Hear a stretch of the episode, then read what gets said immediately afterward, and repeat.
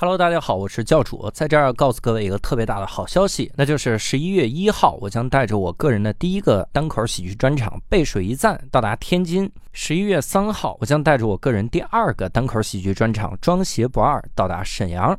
这两个专场都非常的好笑，并且呢，《背水一战》这个专场很可能在线下以后就很少有机会听到了。希望在天津还有沈阳的观众以及附近城市的听众，可以到微信公众号“单立人喜剧”购票，期待与各位现场相见。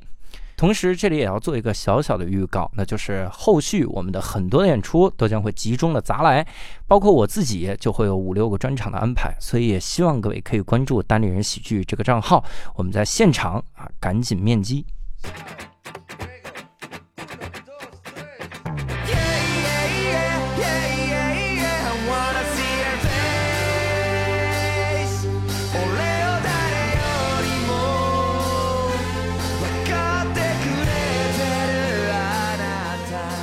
Hello，大家好，欢迎大家收听这一期的无聊斋，我是教主。哎，刘少伯伯，哎，这期我们厉害了哈，这个这个为什么厉害？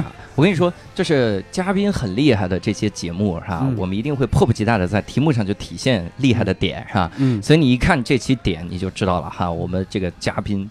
非常的厉害，给我们把名字写上去了。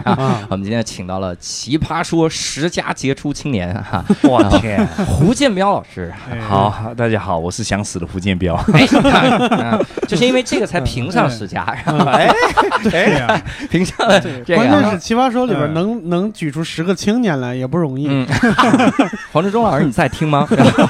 我我们青年不少啊，其实。刚刚来的时候，我是跟胡建苗老师在这个胡同口碰见了，因为我们录制地点在一个胡同口嘛，我一开始没敢认。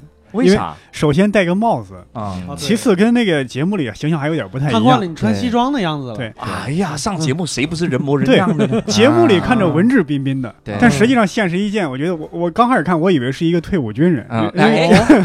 哇，对，体格特别壮硕，就感觉 吓死我了。我你想说什么？文质彬彬的反义词一般上就道貌岸然啊！没想到你在厕胡同里干这种事儿，我也想不出啊。对，因为体格特别壮硕。几大胡同来着？哎哎，确确实跟节目里是另外一个形象一样的感觉，是对，的确是哈。因为之前跟这个职中学长在聊的时候，职中学长经常会想到这样的事情。他说这个有的时候他在家里面待着哈，会听到一些怪响。哎，他说他第一反应就是想，为什么建彪不在呢？啊，你天天往健身房跑，然后？你练出一身的肌肉，你为什么你练肌肉？难道不是要用的吗？是吧？要保护我们啊！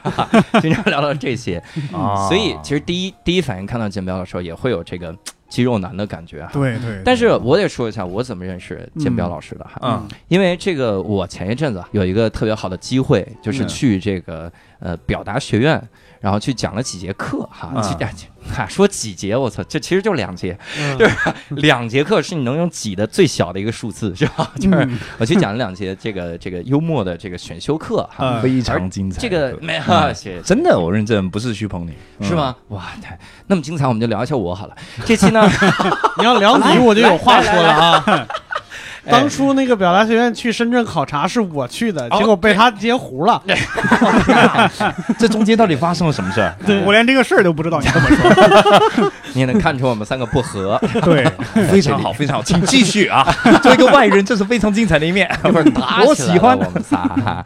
所以这个表达学院，我当时去的时候，真的感觉就不一样哈。最大的两个感受就是，第一个来自于就是我我觉得他们太会玩了，嗯，就是大家去了之后都是很放松的状态，而且学。学员那个松弛的那个劲儿哈，就是哎呀，你就觉得真有意思，一向很像《奇葩说》戏这一系列节目，好好说话啊之类的这些节目给人的感觉。嗯，第二个很直观的感受，其实来自于秋晨老师的朋友圈哈。嗯，秋晨老师是这样的，他说当年这个教练们想了很久如何出场哈，因为教练团团长就是胡建彪老师。对，他说就来一个精彩的亮相哈，所有人都期待怎么精彩，没想到是把所有的教练叫上去站了半个小时，没有站半小时啊。啊，站多久？我跟你讲，有趣的地方不是让他们站站半小时还好，我是让他们站了之后呢，不到一分钟，我讲 好，这就是我们教练团，好，谢谢你们，请到台下就坐。站了一分钟，所以他们在后台待了半小时，只为了上台走一列，然后站了一分钟，然后就下场。就是为了告诉他们，后台半小时，台下十年功，台上一分钟，站着一分钟啊。所以我们得先问一个问题啊，因为大家可能对你更多的了解来自于这个奇葩说嘛啊，那为啥会想到做表达学院这件事儿？因为我们一开始就已经做了好好说话了，因为我们从呃老早我们来北京创业的时候就已经出了第一款产品叫好好说话嘛，那时候是音频，后来出了书什么的，所以在表达这一块，在呃思考方式这一块，思考方式是因为我们我们几个辩论出身嘛，对，然后就整体上就有了一些积淀，嗯啊，然后。所以这就是我们专长所在。至于现在为什么要做表达学院呢？因为我们正好发现有这个市场需求，你知道吗？能挣的钱不挣那是不对的啊，有道理。哎，因为能挣的钱代表说市场有需求啊，所以社会有需求的事情你不去恪尽己责去完成它，对，那是不尽责的，也是社会的损失。对对对对，钱钱不就白糟蹋了吗？光挣，挣钱挣的伪光正哈。我还是好好说话上线第一天的用户，付费的用户。感谢老板。第一课是秋晨老师的如何讨价还价。啊，我想你用了几次啊？我 那个很好 用，太擅长讨价还价。你看他说的是第一天的资深用户，然后就是第二天什么内容呢？哎呀，这个 没有没有。你是想第二天讨价还价，结果没有成功是吗？之所以是第一天，是不是因为你听的是我们的免费试听？不是啊，我是我是第一波付费的啊，买了单了啊，对，好朋友，好哥们儿啊，好险啊，好险好险。哎呀，这个有道理哈，一个肌肉男跟你说 买单了没有？问这种事儿哈，我那 POS 机都带来了呢，立刻现场就刷。然后那做表达学院的整个的这个期间，有没有什么印象比较深刻的事儿呢？这好玩累。想死，很累，想死，对，真的想死。因为整个过程，你看，我们表达学院其实一半是讲课内容嘛，那这这个这个教主也是在做讲课这一块，但是我们还有另一块是在培训，啊，就是好多实训内容。那这个实训活动要进行的话，教练得全程陪着。但是你要知道，成人哈，尤其是成人，现在后期又在进入到这种封闭式的学习状态的时候，然后你还给他们安排的活动是非常高压的情况下，你知道。其实你要服务的不只是他们的学习，嗯，你要服务他，包括说他的学习状态这一件事情，对。对对，所以变成说啊，怎么把握那个那个压力的高度啊？嗯，压力来了之后怎么去灭火呀之类的一堆有的没的事儿，类似，给我感觉就特别像那个今年乐队夏天的时候，就怎么安抚那一帮乐队的。人就是感觉是他们也是就很不稳定的感觉是那种状态。我觉得他们更累，是吗？就是编导组在服务乐队线，因为毕竟我我我这个偏见啊，绝对偏见。我我天然想象摇滚圈的朋友，可能就是在个性上，可能就真的和一般世俗上我们社交会比较不一样啊。所以我们的导演组每个都人精，那是所谓的人精，就是比较社会社会化的那群人，很社会。所以我相信他们要融入他们更难。我们倒简单的多，我们就。我们见的成人会想来学表达的，主要就是。大家都在社会中打滚是吧？都会感受到说话的重要性这件事情，所以才会来嘛。所以倒还比较容易沟通。啊。我我看那个印象最深，就表达学院也好，乐队夏天也好，印象最深就是一直我关注秋晨老师的朋友圈。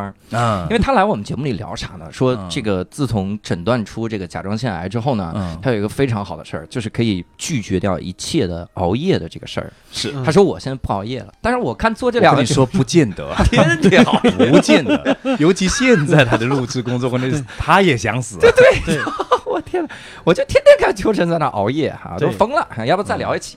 对，当时我估计他应该，哦，他现在应该已经后悔当时说了这种话。应该是后来公司同事听到了，哎，他现在不熬夜了吗？不说我还没注意到，工作不饱和，给排满了是吧？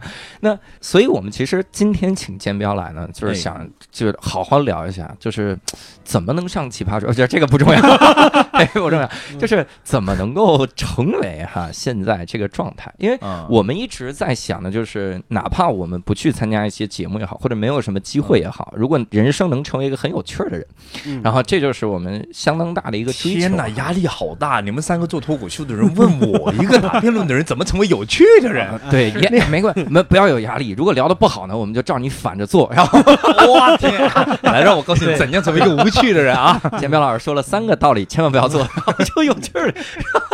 这种，所以我们可以从这个前世今生开始聊哈。嗯，然后我们现在现场进来一条小狗，就是单立人的悟空哈。对，首先悟空，悟空是一个特别粘人的狗。是的。然后现在胡建彪老师已经不理我们仨，他就扒我身上，不是没没事没事。他他扒所有的嘉宾。就是嘉宾来，他都会主动找嘉宾，他都知道我们三个是主播哈，所以他就从来不不撵我们。对，主播是不值钱，可爱啊。所以有一句话怎么说，就是“狗仗人势”，好像也不是这么 说，就是谁就怎么去找人。哎，我们其实挺想聊一个话题，就是你是什么时候开始接触辩论的？我从十二岁开始，十二三岁开始接触的辩论，十二三岁就开始接触，就是刚开始进入中学的时候就接触辩论了。哦，那为什么？因为中学有这个辩论课吗？不是，我们有校级辩论赛，就是一开始的时候是班级辩论赛，班级辩论赛就每一班都有人去打嘛，打了之后呢，你知道学姐就跑过来，嗯。就说啊，金彪，金彪，我发现呢，你呢就非常有潜力啊，要不要来 校队哈？啊，那你知道一个十二三岁刚进入中学的人，有个学姐这么跟你说，你的反应会是怎样？去呀！结果就入了坑。关键是学姐，要找个学长不一定。对，哎，我很好奇，学姐给多少人这样说的？我相信他凡早进校队的都这么说。所以后来去了之后呢，就打了第一年比赛，第一年比赛之后就顺利的拿到了冠军。那你知道，对于一个十二三岁的人，刚开始进入中学。然后第一次比赛拿到了冠军，那你认为第二年你还会不会继续参加？哦，对，当然了，当然会，肯定会啊。所以一开始是因为虚荣心，舞台上的那种声光影啊，就就就入了坑了。好，你你还记得那个时候辩题吗？我记得其中一套啊，一道呃，中学生应不应该谈恋爱 啊？然后还有一道是好像跟赌博有关，这么事情吗？他是说赌博问题到底是还是家庭问题还是社会问题之类的？就是社会赌博赌博翻了什么之类的？赌博是个家庭问题还是个社会问题？让十二岁的小孩来辩论？哎呀，我告诉你，我十五岁的时候打的辩题更刺激了。那时候不懂是筹委会脑抽还是怎么的，他给我们打的辩题是。联合国安理会还有没有存在价值？哇！贸易保护主义应否存在？好，你们学校这个 视野也太开阔了。我跟你说，我我在十五岁的时候，那时候翻的书，包括是英文版的，嗯，经济学的那种，不知道是教科书还是专书，哇！然后翻上去，反正一看一看是一个不懂。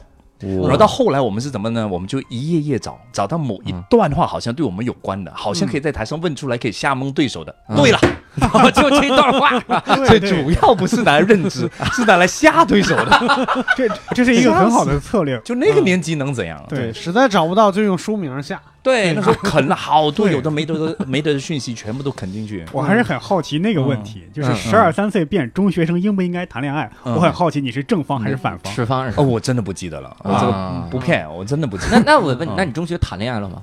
哦，还没有啊！我特别好奇，应该知道持方正方会不会说反方辩友？你明明有女朋友。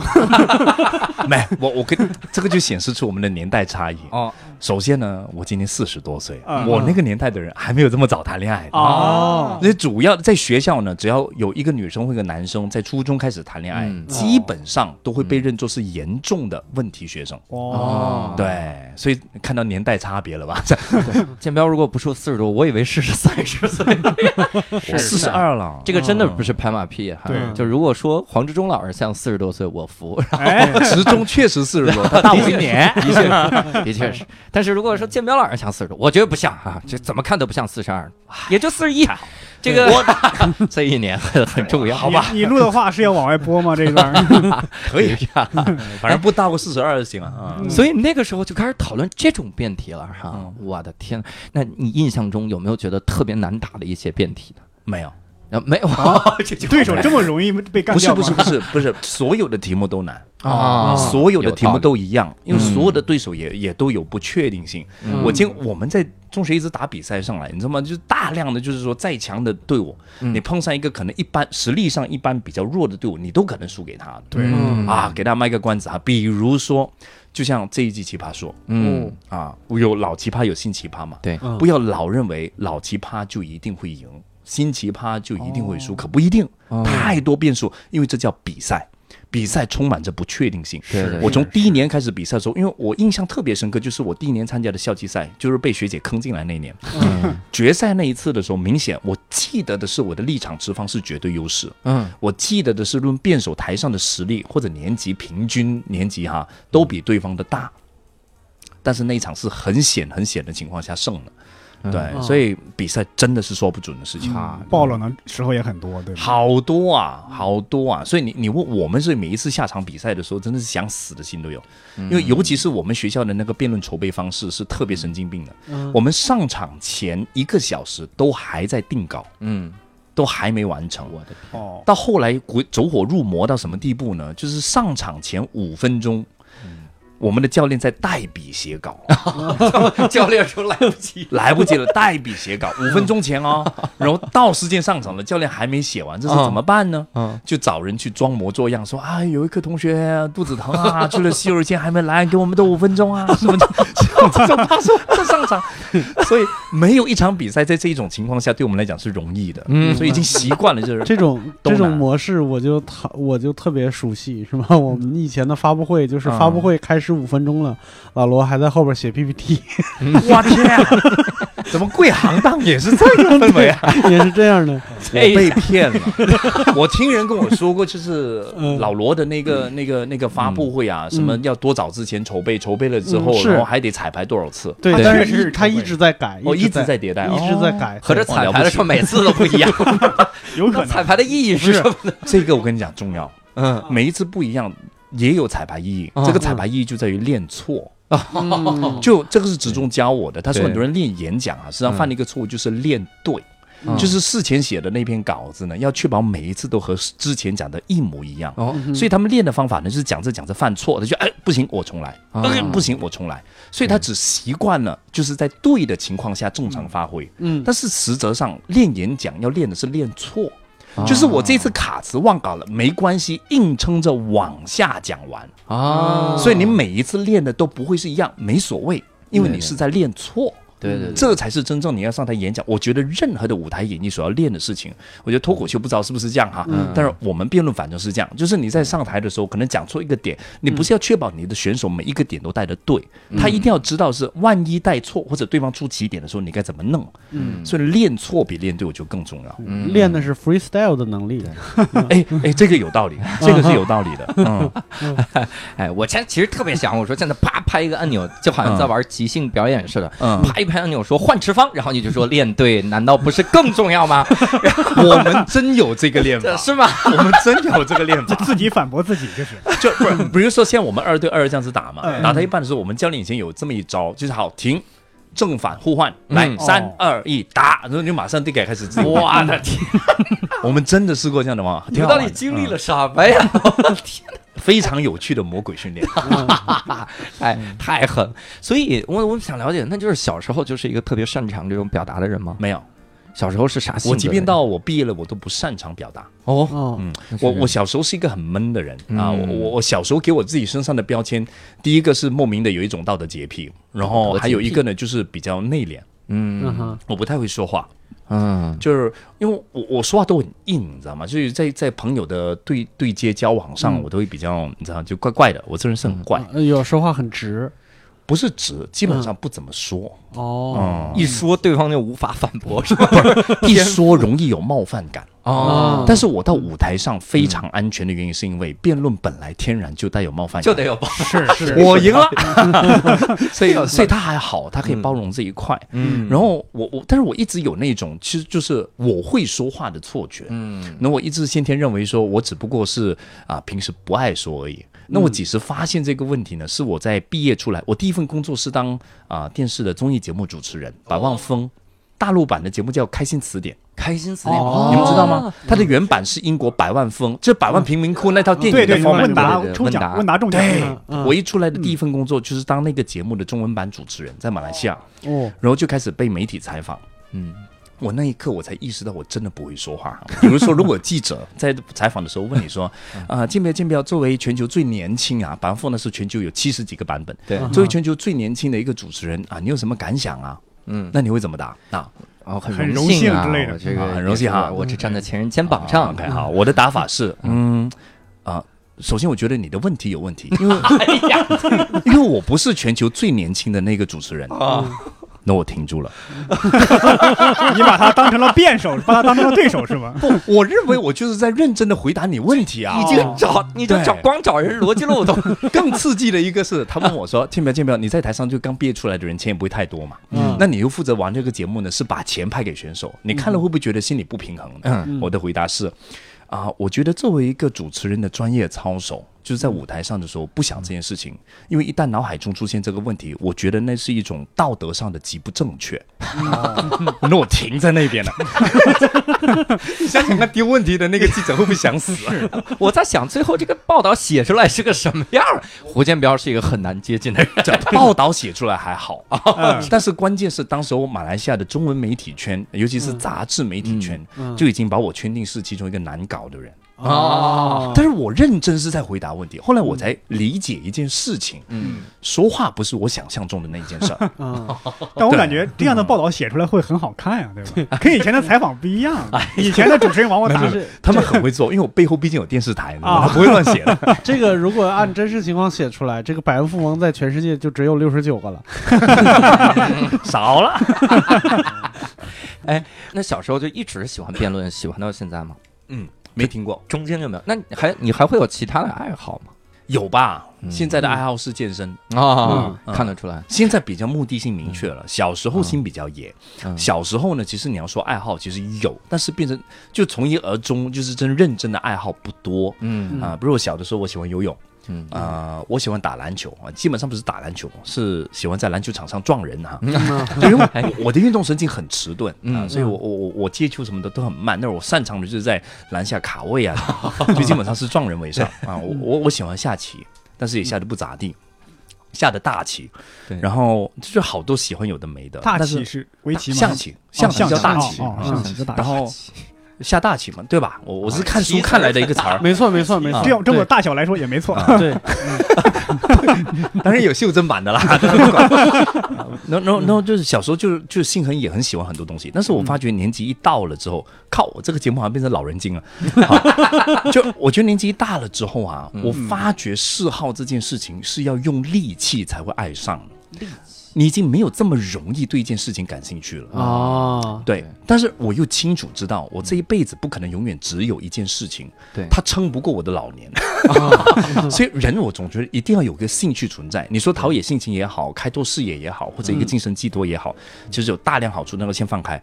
嗯，但是我发觉要培养一个新兴趣很难。嗯，对，所以，但是，所以我现在自己的人生做法是这样子的，我一定会投入很多的精力去钻研我现在自己工作的专业，这是没办法嘛，饭碗是吧？嗯。但是同一时间，我一定会让自己开拓另一条线出来，就是这是我的兴趣或嗜好。以前我做的是不同的工种，比如说我 CEO 管理的时候，那我的另一个兴趣嗜好就是辩论。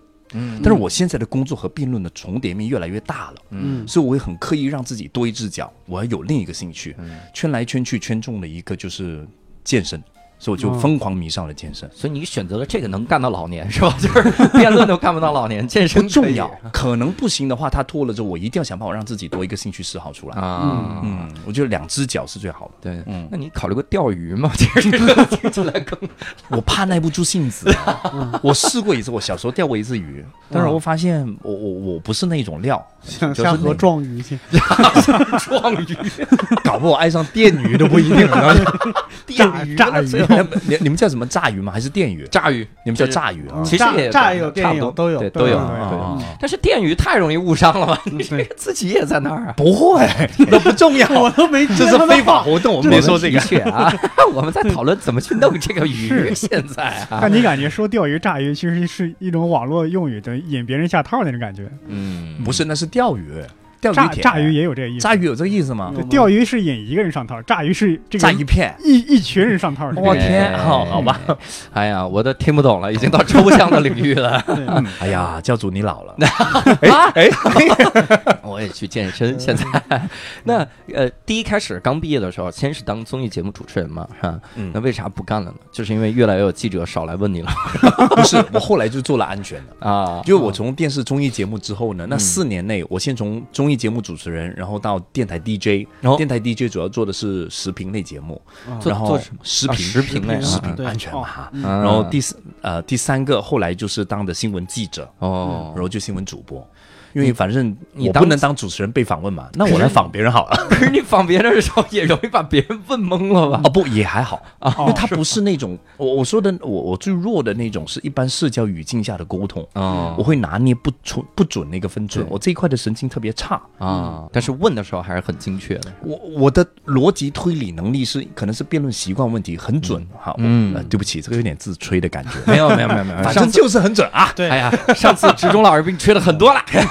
对，我我我优势在那边，嗯，所以呃，我我能够分析到事理，我能够做的完整的推理，但是我在人情这一块的那个拿捏度，我的神经是超大条的。哦，所以你看秋晨也好，职中也好，他们都会说什么胡建不是机器人呐？嗯，然后我我我跟你说，做过最蠢的一件事情，女生跟我告白，然后我拒绝告白的答案是什么呢？嗯，我觉得这不合理。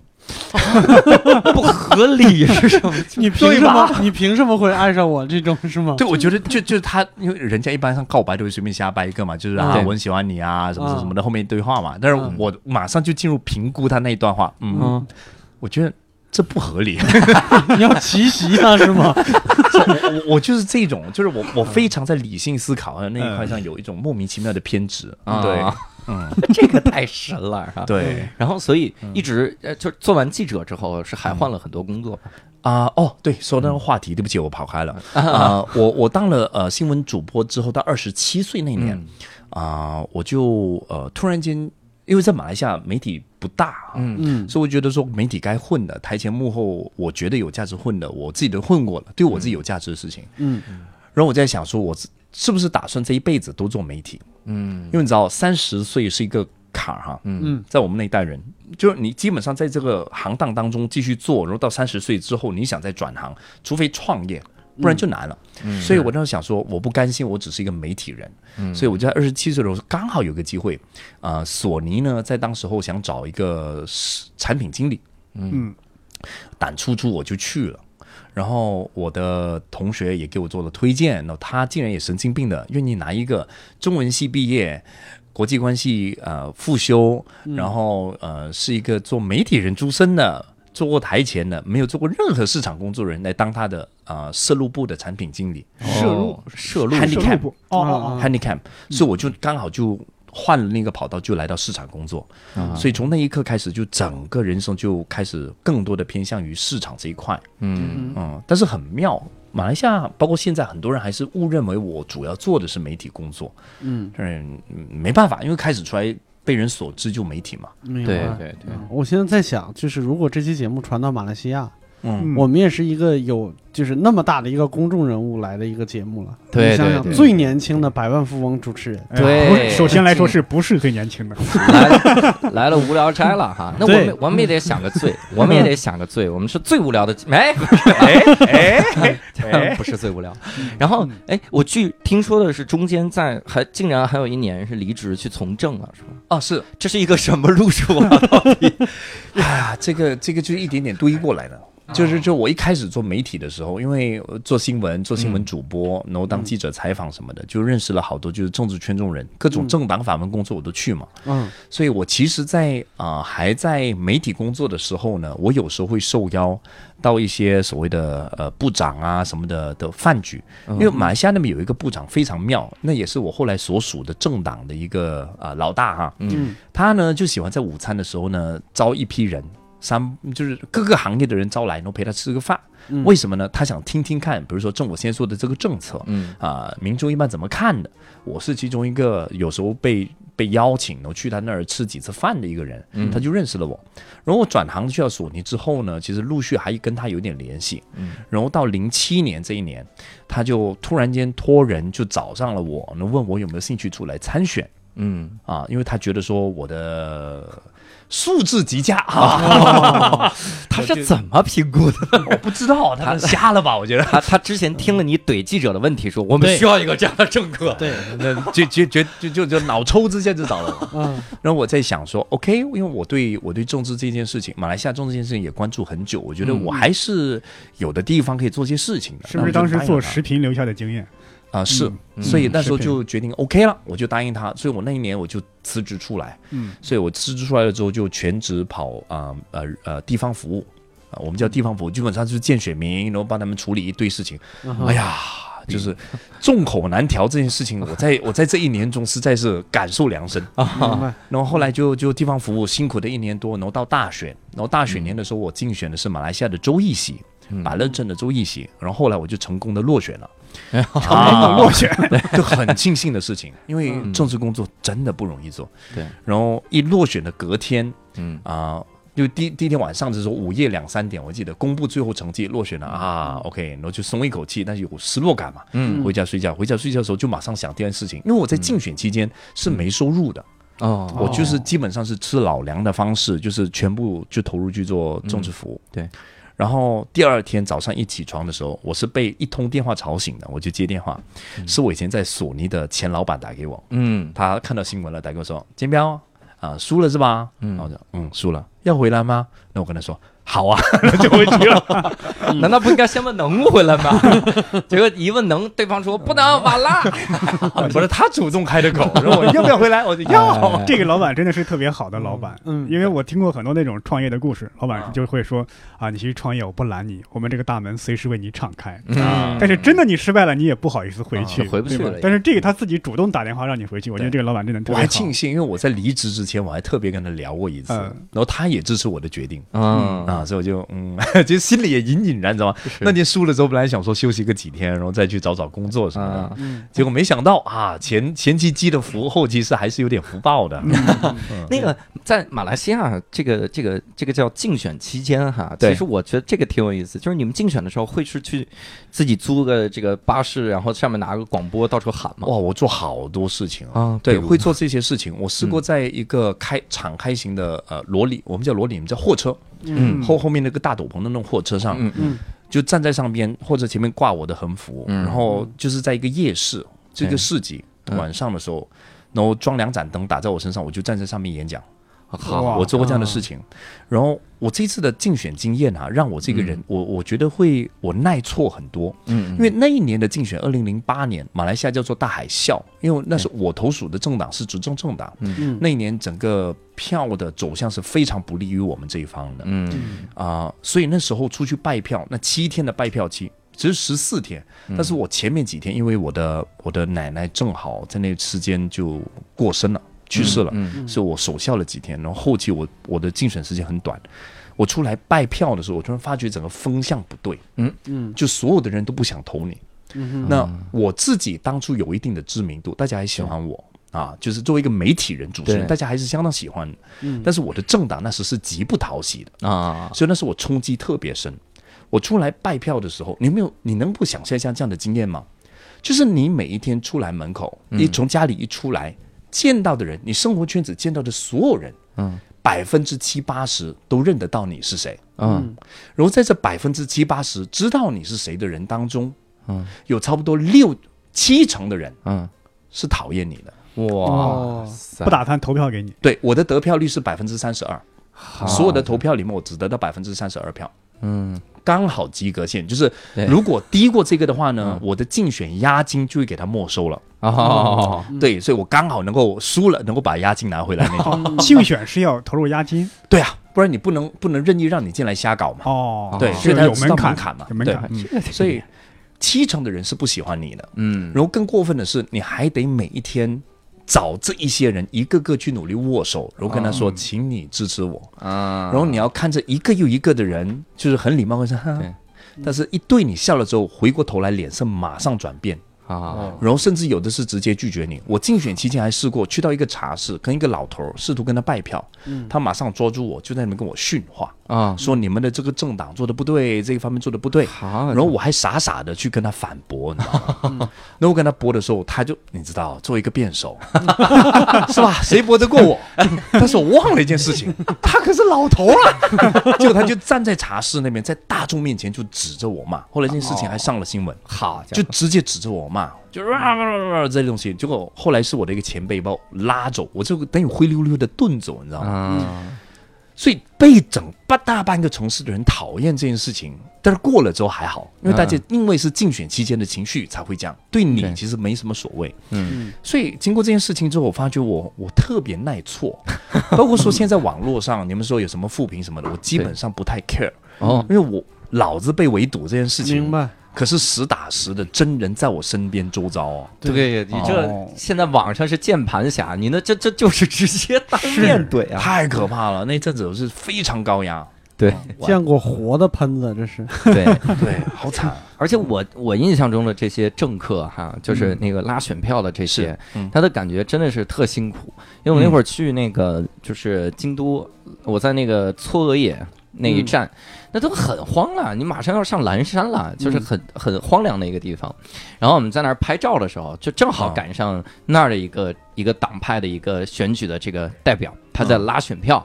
嗯他怎么拉？就坐在那个一个小巴里面，嗯，然后就一直坐在那个副驾，然后就对着窗口就一直招手，一直挥手，一直挥手。轻松喽。但是路上都连个人都没有。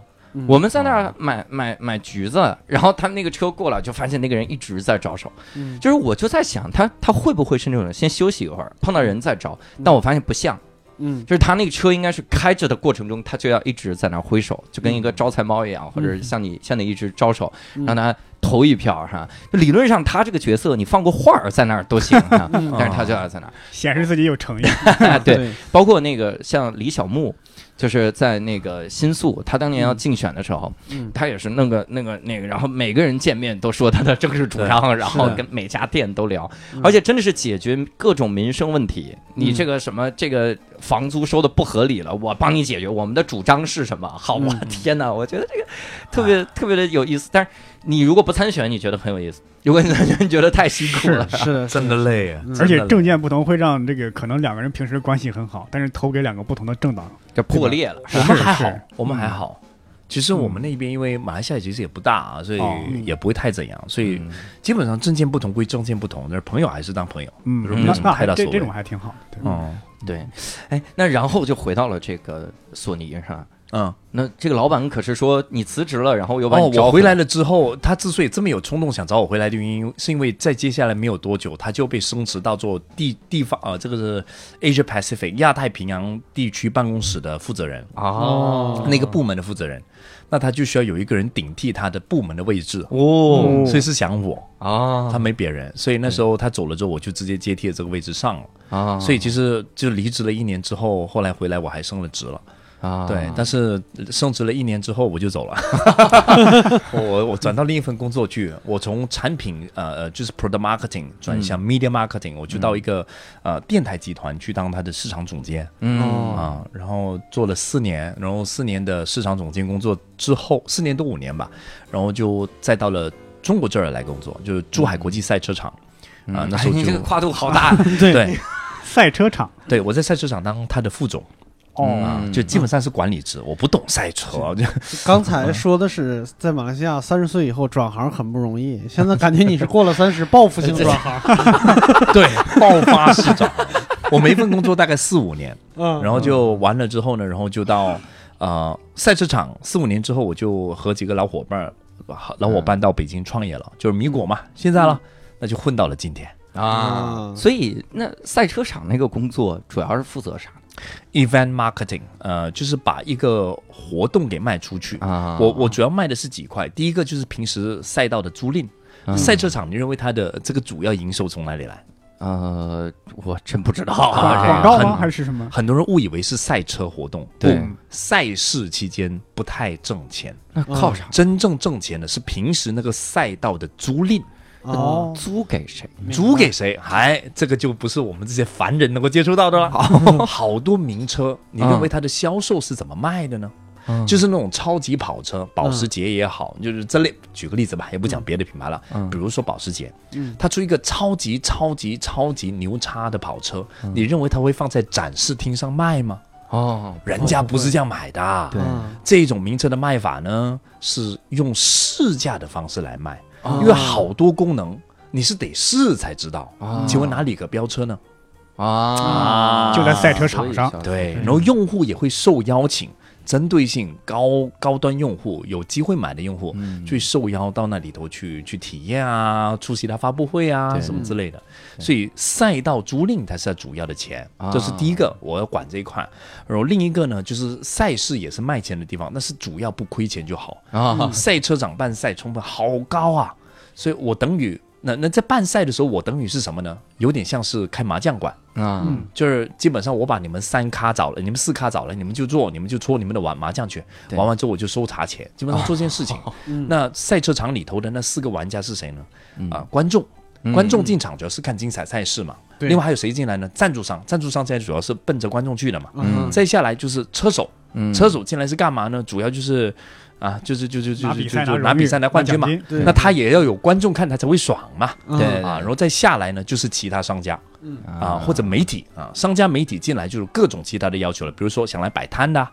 那就看流量啊，对啊，就是现场好人流这么多，不做生意白不做。然后还有就是媒体是要为了采访啊，你这儿就是一个素材，啊所以基本上就是让各家进来就是各取所需。啊，那这一种开麻将馆模式，钱当然就挣不多嘛，嗯就基本上你是全局的人，嗯啊，对对对，但我怎么觉得挺多呢？就是真的觉得就是你只能收个管理费啊，啊或者是什么这场地费什么之类但的。那些费用你对比起我们办一个赛事的成本来说，嗯，啊太低了。明白。嗯好家伙，所以后来后来就开始录奇葩说了，是吧？对，那期间我还在赛车场呢。嗯，奇葩说我录制的时候根本不是全职的，我现在奇葩说是一个节目，怎么当全职呢？对对，所以以就呃，我们那时候是因为在二零一三年的时候，马来西亚出现了一个国际华语辩论公开赛。嗯，啊、以前完全没有这类似开放给我们毕业已久的老人打比赛的机会，所以那一年呢，如今就是如今办的比赛。嗯。如今之所以想办这个，那个是比赛叫新辩。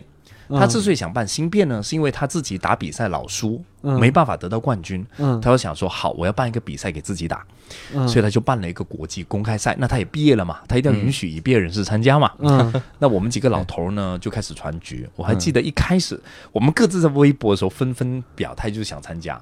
如果没记错呢，应该是直中先开的头还是什么的。嗯微微响应了，嗯我响应了。嗯晶晶响应了，嗯然后到后来再把啊、这个谁秋晨也给找来了，嗯我们就组成一支队伍，叫做活泼老僵尸。老僵尸对，所以二零一三年呢，我们这几个昔年国辩的老人就到马来西亚去比赛。嗯嗯那因为我们出来那辩坛就觉得热闹嘛，嗯我四件事儿，就老人很少出来了。嗯嗯像我们出来了有一定知名度，刚好马东老师、穆迪他们就想办一个辩论类的综艺节目。嗯对嗯那他们是辩论门外汉，那他们想找辩论中的专业人士。嗯那你认为他们能找谁呢？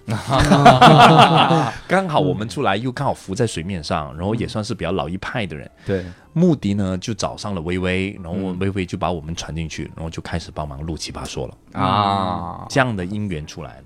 哎，这个真是好哈。嗯所以咱们就得聊一个事儿了哈。这个既然啊一一切都是以这个辩论啊为核心哈，嗯是就是你在整个辩论的这个期间，包括当年打辩论也好，嗯，呃，后来老僵尸期间好像也不算你人生状态中打辩论时期了哈，可能集中打还是在大学及以前。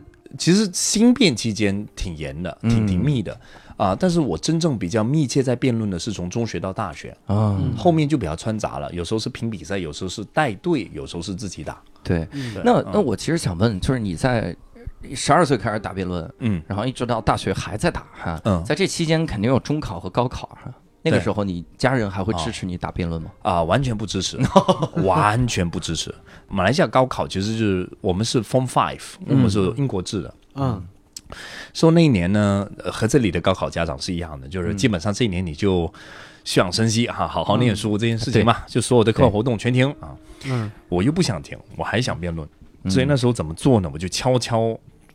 偷偷去比赛，怎么偷偷比赛？因为我们比赛都，就我刚才跟你说那个比赛节奏筹备，就是午夜通宵不眠的嘛。嗯，对，嗯那怎么样去搞呢？那我的做法就是回家早点回家，然后早点睡觉。家人睡得也挺早的，那么睡了之后呢，午夜的时候，嗯就悄悄到楼下来，嗯悄悄把门给打开。因为我们的钥匙其实是放在家里，我自己没钥匙的，嗯所以悄悄开门，悄悄出去，悄悄把钥匙挂上，悄悄打电话叫计程车，悄悄上计程车。午夜大概两三点的时候就跑去朋友家，然后开始筹备，以方便第二天早上去比赛。哇塞，所以第二天早上妈起来的时候，发觉我不在，我就跟她说啊、因为今天要早点去学校，所以我早点出门了。啊，这也太早了，这是。对，基本上就是混这种混法混过去。然后呢，这一年参加了三个比赛，嗯啊，那最后一个比赛最妙，因为真的是太贴近太接近考试期了，嗯然后很顺利的，我竟然又赢了比赛。嗯，那赢了比赛之后呢，就拿到冠军杯嘛。对，嗯我们那年的冠军杯呢，老高了，差不多一米多，哇，那这扛着挺大大费劲。的那种，对，哇，塞，是一人一个哦，这神经病啊！拿不回去了。对，怎么拿回家？不能，不然他知道我比赛，那怎么办呢？后来我拿了这个杯之后，在学校我就想来想去，好吧，我就肢解吧。啊，啊。虽然好不容易拿到的冠军杯哈，对，嗯。就把它拆，能嗯够怎么拆就怎么拆，不能拆的就硬生生掰呀，还是什么的，就把它分成好多段，嗯。收在包里头拿回家，然后收收的，偷偷的在家里的那个橱子里头，就柜子各种地方去藏嘛，嗯。而且是要分开藏，对，那个还能不能再组装起来？还能组装粘一粘就好了嘛，那就锁回去嘛。然后藏我还记得特别用心藏的呢，就是下面那个底座，嗯，哦因为那个底座呢上面已经有一个牌写清楚是几年的比赛什么杯，哦，哇，花了好多心力。嗯。妙的事情来了，第二天早上我起床，那时候第二天还是星期天还是忘了是星期六还是星期天，嗯。星期天。第二天早上起床的时候，我还没到楼下去，我发我就听到楼下讲话，应该是我我娘特意很大声的说：“嗯这个剑标又去比赛啊，又不让我们知道啊，什么之类的。就嗯不对，是不是发现了奖杯？对嗯那我就装作不懂下楼。嗯我妈呢就在冷嘲热讽，就一句没一句的就开始去酸啊。嗯，到后来我就看到这餐桌上摆着一份报纸，哦。采访出炉了，报纸新闻报道出来了。相片大大哥，我就在前面，因为我好死不死，我还最佳辩手呢。你还把奖杯拆了，拆它干嘛呀？对呀、看到那个，哎呀，而且说的是又偷摸去比赛，那就是之前的也知道了吗？那之前你应该也懂，因为那年两个赛事我都偷偷去嗯了，前那个已经跟他坦白过了，哦，后面这个就就给他端出来了。所以这太不容易了。我记得咱们前彩的时候也说，说那个时候好像就发现自己对任何事情都不不怕了，就有一个自己的立场了，是吧？啥立场都能站得住，是吗？嗯、就是任何的立场好像都能讲出道理，这是不是辩手的惯性？是，嗯、那是个啥感觉？你知道我我们在很小的时候啊，嗯在学对错这件事情哈、嗯，它一定是经历几个阶段。我粗略的、啊、完全不科学的归纳法。对，一开始呢，就是什么是对，什么是错。嗯，爸妈说对的就是对的，爸妈说错的就是错的。嗯对比较成长了之后呢，我们会进入下一个阶段，对和错一定要有为什么，一定要能回答得出来，有理由。嗯，那我到这个阶段的时候呢，我就会很清楚的知道说，为什么善良是善良，邪恶是邪恶，勤奋为什么是好的，懒惰为什么是坏的，嗯。我都能够清楚知道哈，开始进入到成人意识了，不盲目相信道德这件事情了。嗯。但是后来我人生面对到一个很诡异的事件，那就是我到大学的时候，我大学的时候，因为你知道一个全新环境，然后我又人模狗样的啊，斯斯文文，戴副眼镜嘛，然后也爱装叉，然后身边的朋友很多人就爱问我一些人生中的意见，你知道这个年纪的人最容易会发生的人生疑难是什么呢？情感情感问题嘛。哎，嗯那作为一个没有什么情感经历的人，我在那个圈子中可老爱帮人分析问题了。因为辩论嘛，我们善于分析，善于什么的。那我有一个朋友就来问我说、啊，建标建标，我面对这个问题，A 和 B 该怎么选啊？两种感情方向。我讲啊，我跟你分析一下，呃我觉得 A 比较好。我朋友听了，嗯，果然 A，那他选 A。啊，过一阵子了之后，另外一个朋友来问我，建彪建彪，我面对这个感情问题有 A 和 B 两个选项，我该怎么选呢？那我跟他想了想，跟他分析，嗯，你看、啊、A 是这样，B 是这样，分析了之后，我觉得 B 比较对。我这个朋友听了之后觉得，嗯，对的，B 比较对，他去了。对他走了之后一段时间，我突然间回想起来，嗯，这个问题我以前答过啊，啊，一模一样的，一模一样的情境但。是你的选择不一样了，是吗？以前我的我的建议是选 A，后来的建议是选 B。嗯我那是整个人一回想这件事情的时候，我整个人是懵的。啊，因为突然发现，我因为我每一次都认为我是认真帮朋友做分析跟给建议，对嗯但是我突然间发现，靠，不通啊！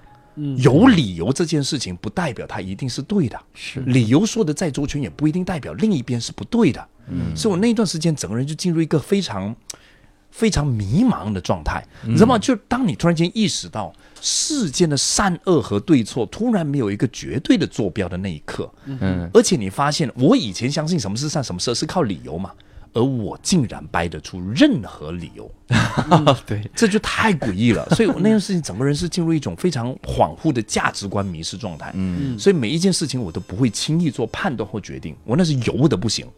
就你问我说，哎，这个朋友他昨天做了什么？是偷东西吧？你怎么看？嗯我那时的回应方式会是啊。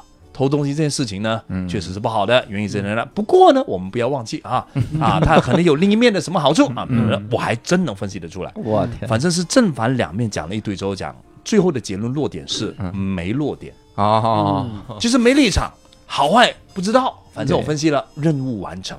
嗯，哦就我好长时间不敢做抉择，哦，非常犹豫。我觉得这个状态好像就是因为我最近也在学这个即兴，啊就是我们是报了一个这个美国那个 The Second City，就第二城市，哦他们有一个老师过来教。嗯然后我学这个的时候，我真的很明显的感受到一件事儿：如果你一直喜欢一个东西，或者你又做得好，并且又喜欢，你可能就会开始用这样的东西去思考了。嗯就比如刚才建彪说，说我想到一个持方或者一个立场的时候，嗯哪个立场都有理由。我这哪个都能都能讲哈，自己最终就不定了，好像这就是典型的辩论的思维嘛，嗯就是我的观点是由持方来决定的。是那因为我我接触了几个玩即兴玩的特别好的人，嗯包括我们都认识这个阿球老师，嗯，阿球球哥结果连建彪都认识啊，对，他就在我们那儿，是啊，认识。那当然了哈。嗯所以你像阿球，平时你跟他交流的时候，嗯你就感觉特别的舒服，对就是你跟他聊天特别的舒服，因为即兴里面永远是 yes and，也就你提了一个东西的之后，我立刻我就接受你的设定，然后嗯顺着往下说就行。对嗯然后那个就是你甚至能跟一个人聊聊两句之后，你能猜出来他的爱好是什么。啊，嗯就是如果一个人老说，哎，不过我们可以这样想，但是呢，啊，嗯这个或者是咋样的时候，你感觉他可能是平时做这种辩论的哈，这嗯个爱好。一个人总是无条件接受你的设定，最后你都不知道他，你说这个你有没有什么这个走向？他他特别的好。球哥，球哥在奇葩大会上自己也说，已经养成一个就是盲目的跟别人说 yes 的一个一个习惯了。嗯就，有的时候自己心里边是有有疑虑的，但是嘴上已经不由自主的先惯性的把这个对对对说出来了。先说了 yes，是吧对对对，所以包括好多人，哎嗯，这个这个其实我想举了个反例了哈。嗯，好多人认为我们搞这个就是单口喜剧，也叫脱口秀哈。他们他们会认为跟我们说话的时候，我们是随时随地要抖梗的。嗯，但是什么偏见呢？对呀、实际上我们平时也没有那么抖梗哈、哈、嗯嗯我们的习惯其实是啥？就很多人，我我自己做了一段时间，然后嗯我有一个感觉是啥？就是我们可能会更细心，我们可能会发现一些逻辑漏洞，拿出来嗯大家一讨论怎么怎么样。但是我们呈现出来的很可能是冒犯你，嗯，或者说哎抖个机灵儿。嗯。但很多人会误以为跟我们交流的时候就得这么交流，嗯。所以他们跟你一说话就直接冒犯你。嗯，六少，你胖成这样，你腿还不截肢，我这这 这不是天啊第这第一句话说这个，你就确实是这啊样，就是有时候我们演出完之后，因为有些观众他听完你大概十几二十分钟甚至一个小时的表演之后啊，他觉得我对他已经是很深入的了解了，是。嗯，他这个人这么开朗，我们已经已经算是精神交往已久的已久的朋友了，然后一嗯。张嘴就让人觉得不太适应、不太舒服那种感觉。你知道我想到两个两个 case 啊，比如说黄子华的《懂懂秀》嗯。对 talk show，嗯。嗯。他有一次呢，我明显 feel 到就是他那个感觉是很不好的，就是台下有观众去拍他头这件事情，啊嗯，对，但是他我也明白观众为什么这么做。嗯。嗯就会觉得都自己人，因为你在舞台上呈现那个就是很亲密的一个状态，是我都可以玩，能开玩笑。对。一坐下的时候就一，那个那个其中一个光盘上还有，就是拍了一下，嗯然后看到整个人弹起来，然后走掉。我想想看，嗯，观众有时候真不知所谓。然后另外一个呢，就是呃岳云鹏，嗯嗯对岳云鹏，你有看到就是相声上那种演出，我我有时候看到真的是有点生气。不是台下不是有的观众老爱破他梗嘛？啊对他们认为这就是在闹，对，就是你这种冒犯，他也在玩，他是陪你玩嘛。对那我想看看你破梗了之后怎样。对对他觉得有趣，但是不知道对岳云鹏来讲这是极大的冒犯。啊是对，就受众看你的时候的那个感觉，舞台上有时候搞不懂的情况下，就有很多这一种很不舒服的情情形会出现包括。岳云鹏有一次演出，下边观众就喊退票，而且此起彼伏，一个人喊完之后，其他人跟着附和，对把它当成一种游戏，但实际上就他有时候是当是拿来当梗，他确实翻的包袱有一个是用退票来做包袱，但是到后面的时候。有的观众就开始玩脱了。啊，对，就就失控了，各种各种对，就是我我会发现，像搞喜剧，就是我们做这个，其实如果我我做久了，我个人感觉我有一个改变，我这个改变就是我我能化解掉一些尴尬。嗯，这是真正这个玩意儿带给我的好处。哎，教教一下。哎，你看啊，这怎么就开始教一下了呢？嗯，就我可以举个例子，比如说有的时候一个人犯错了，嗯，或者是咋样。然后大家都觉得很尴尬的时候，嗯，实际上你可以重新解释他的意图，或者是解释他后面带来的这个结果。因为有的时候我们会在台上忘词了，嗯，我们忘词了，不知道说啥，那个时候很简单，你就顺着说就行了，你就把这个尴尬放大就 OK 了。比如我忘词了，然后说我靠忘词了，然后底下的人就是当你卡住的时候，人家已经知道你忘词了。对，你说我靠我忘词了，嗯，然后底下的人就哦忘词了他，然后我说我现在就去自杀。然后或者我们重新讲一遍吧，然后我就从头，大家好，我叫教主，然后从头讲，这个时候大家就觉得效果就来了。你呃，其实也不算效果，因为我不想要这个尴尬。OK，然后但是我化解掉了。OK，但是大家就会就会习惯性的给你抛尴尬，那就好像你刚才说，你说有的时候演讲辩论也好，我们要试错，嗯，就是练那个练错，嗯，但是我我练错的前提，我得先练点对呀，感觉现在相声就是这种。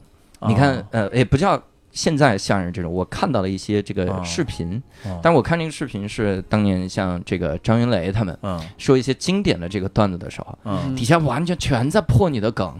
哎呀，就这所谓破梗，就是我马上就说，所以那个人底下咵就把你梗说了。对，那我本来就是个传统相声，我这就这么点儿东西。包括有相声有一个最简单叫杨上树，嗯。嗯嗯，杨上树，然后问这个杨为什么在树上呀？那是我把它放上去的哈，就是类似于这个。结果他第一番就给你破了。对。哎，这个羊怎么在树上？他放上去的，我操！那后面我们还 怎么讲？就根本翻不出来了。所以有的时候你会发现，就是你性格的确受影响，但是别人看到的好像是另一层哈，觉得你可能有有某个能力。哎，你在舞台上，如果比如说做喜剧、做做做做 stand up 的时候，有时候你们的一些梗如果被台下观众戳爆的话，你们会怎么样？就是因为我们的梗分这么几种，嗯，第一种就是很简单的梗，叫预期违背，嗯。这种梗一旦被戳爆了，嗯，这个段子就失效了，嗯，那你就只能利用它开玩笑了，对。你得相当于用你还我一个素材，是，太好了，只能是这种。比如我刚要说，我说这个小明从墙上掉下去，为什么没摔死啊？底下立刻说是个饭盒，我这个时候就只能说你了。我说保安把他轰出去，狙击手准备，他破我的梗啊，然后红点弄好弄好，只能是这样。OK，但是这是我化解尴尬。OK，我真实的情绪就是擦。然后就可能可能是这个情绪，但是比如因为后面你可能有观点了，嗯，你有观点型的段子，你可能有故事型的段子，它不容易破你的梗。对，我我整个是个氛围，你不要老接话。当你第一开始接话的时候，我就可以制止你了，后面你就不接了。OK，然后整个的氛围营造了就 OK，大概是这样。嗯，OK。而且就是你要那个在第一时间你要判断这个观众他的意图，对，他是恶意的还是善意的。而且你还有恶意的，真的有人他就是为了跟你较劲。很，如果他是善意的，你开句玩笑把他安抚了。他这么，他如果真有恶意的话，为什么要花钱买票坐在台下听你说话？这是我们站在台上想的问题。很有很有可能是这样的，就是我我是见过那种，比如说我带了一个姑娘过来啊，那我一定要显示我比她要聪明。对对，嗯，还有是什么呢？因为你得呃得意图中你得告诉他，就是你这种方式是一种不好的方式。如果他是善意的话，因为有些观众他会觉得。你看我拿你开玩笑，观众无所谓，观众也笑了呀，甚至可能比你的段子效果也好呀。他搞不好会觉得说我在捧你的场，对，这我是在帮你呀。你你得你得告诉他，就是你这不是在帮我，你这是在害我，对吧？告诉他这个意图。如果他是恶意的，你可能需要更激烈的一点回应的方式。嗯，我见过一个对我们这个行业最大的误解来自于啥？就我去表达学院的时候，我不是也讲一个一个东西，就是你要自嘲，对，你要把自己的位置放的比观众低，观众就好接受你。好降低敌意，但是就很多人他会认为，我就习惯性的永远往低放，甚至我以前遇到一个陌生人，真的是你就不认识他，直接跑过来，然后微信上说：“哎，那天我在网上看了你吃屎的视频，特别的开心啊。”嗯，我操，就你就觉得这他妈我可以报警了吧哈？嗯但他指的是啥？就是我我录那个有一个手偶节目，啊手偶节目里我说，哎呀，这一块钱能买啥呀？啊，嗯这样我一块钱买一堆大便，我吃了得了。啊哦，那期我正好有看，是吗？你看我在抖一个梗，我在放低自己而已。但是他认为现实中我这样就是能跟你说话，你就是那么低，嗯这个就让我们很尴尬哈。嗯，所以我想问你一个问题：有没有人因为你这个辩友的身份，然后给你一些产生一些误解？当然有，比如呢？呃，这太常见了。好多嗯辩手实际上面对的问题就是，他根本没有办法和人好好说说理。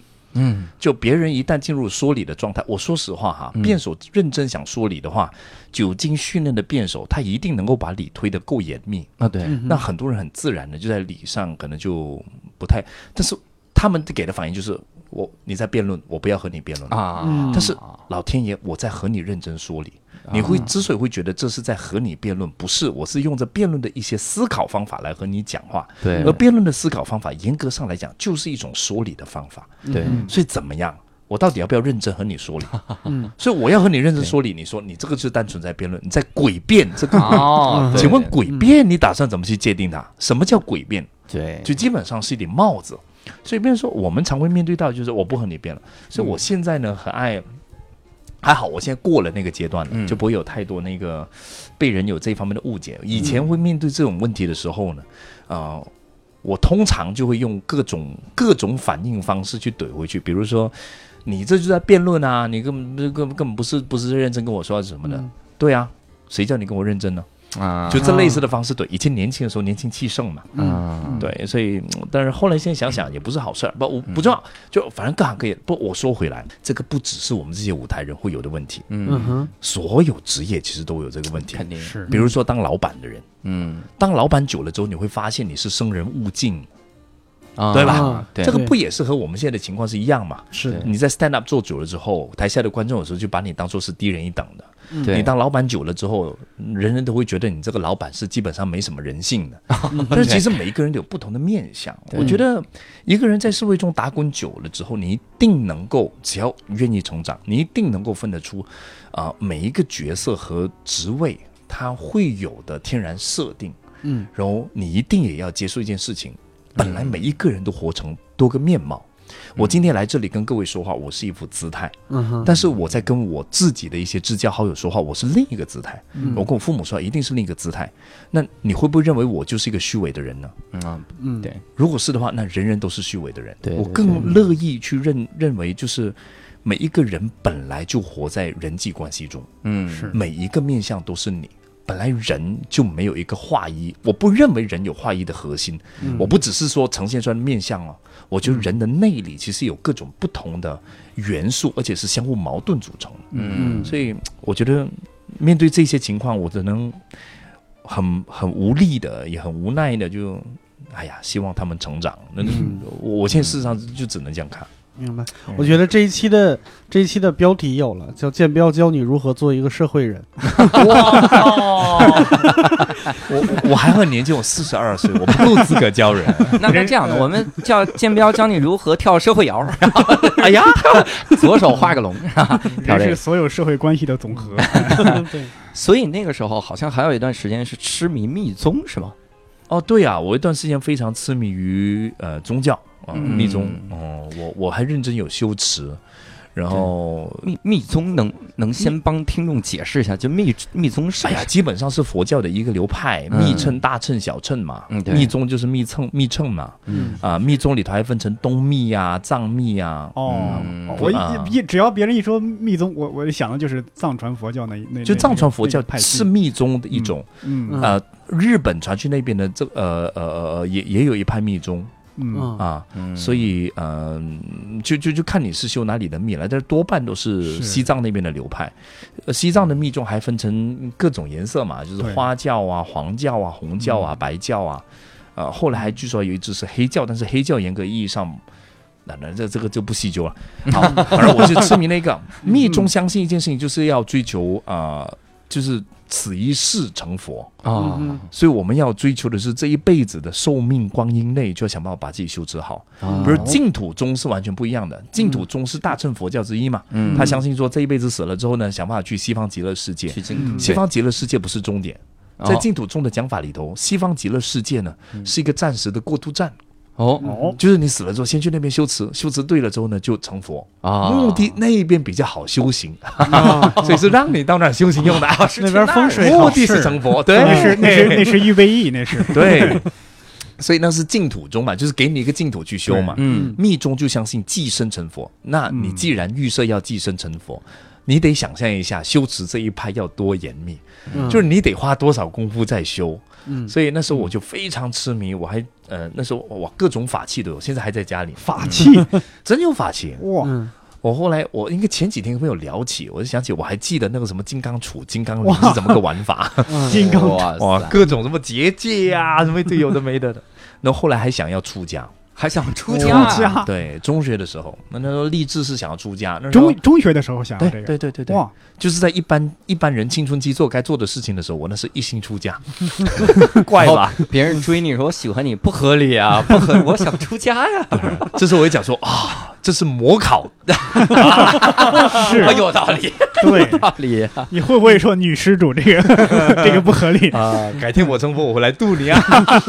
你现在杂念太多啊，我那时候还甚至严就是认真到什么程度，因为我知道我家人一定反对，嗯。所以那时候我就做好心理心理准备了，然后找了一个法师跟他商量好，就是毕业之后呢，先混到去这个加拿大嗯哼，啊，到他的寺寺庙中去啊，然后在那儿剃度嗯，啊，然后才才才回来再告诉家人，反正一系列的安排工作都做好了，对，那为啥没去呢？因为大学进入大学这件事情让我很兴奋啊啊，进入大学我就有机会参加国际大专华语辩论赛。啊，怎么可以出家呢？这个第第一个持方是要不要出家？这说明你这个贪念没有戒除，嗔念没有戒除，嗔念在吵舞台架的上就是念头没有戒除，哦，好吧，真念啊！那不是贪图荣誉吗？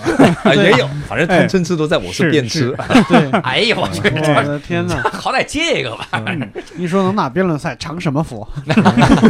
话说在密乘里头，还真有一个咒语可以嗯。让你很有辩才。哦，其实佛教里边也有那种讲经斗法的那种，是是，其实佛教呃特别擅长辩论，有一些对他那个，我记得我后来翻书翻到那个那个那个天女的咒语叫辩才天女嗯。啊，然后后来还痴迷一阵子，觉得说我是不是不够聪明，啊，然后再还修了这个大智文殊菩萨的哦星星咒，反正那时候就整个人是是混着来打的。其实这也对，因为佛教刚出来的时候，嗯。印度已经有好多种宗教了，嗯。它要不停的跟各种宗教辩论。一直在非常多元，是是，所以我在想，佛教的那个辩论还是不一样。嗯。禅宗讲究的是就不解释、嗯。顿悟。不解释，嗯。就就喊。嗯。呃我我记得我看哪个哪个书里面是谁来着？我真的有点记混了啊。反正来自一本书，说有一个辩论怎么辩。嗯。在这个屋子里，每个人都对这个大道来谈真正的这个东西到底是啥，大家都在喊。